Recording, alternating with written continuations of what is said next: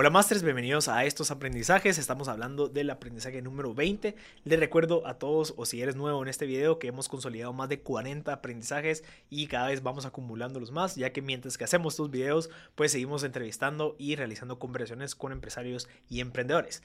Este aprendizaje número 20 viene relacionado con uno de los aprendizajes pasados y es, recuerdo el aprendizaje pasado, el, tu equipo de 5 los primeros 5 a 10 personas que se unen a tu equipo se unen por la visión. Ahora, este aprendizaje está hablando de algo bien interesante que va relacionado con eso y es el pago monetario no es el motivador más importante para las personas. Trabajar en algo interesante y que vean el impacto a largo plazo eso es lo más importante. Entonces, sí, se une con la visión, sin embargo, y entender que el pago monetario no es únicamente el único motivador. Tiene que haber un, ambiente agradable, se tienen que sentir bien, se tienen que sentir escuchados, empoderados, admirados, reconocidos, en donde ellos digan, sí, yo aquí puedo aportar, aquí puedo hacer eh, eh, puedo aportar ese granito de arena. Nosotros como los CEOs y los fundadores de las startups, pues eso es nuestro, lo que nosotros deseamos, es cambiar el mundo de alguna manera.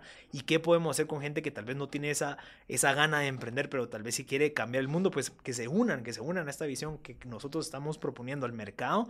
Entonces que ellos se sientan bien, porque dicen, ok, listo, yo prefiero tal vez no ganar lo que podría estar ganando en una empresa consolidada, sin embargo, puedo ganar esto y estar teniendo un impacto positivo en esta área o en esto que yo quiero cambiar también. Entonces recordémonos de esto, el pago monetario no es únicamente el motivador, entonces también podemos hacer pruebas, podemos motivar a la gente no solamente con, mira, te voy a dar un aumento, sino que mira, ¿qué pasa si ahora te encargas de esto? ¿Qué pasa si hacemos este proyecto que tú propusiste?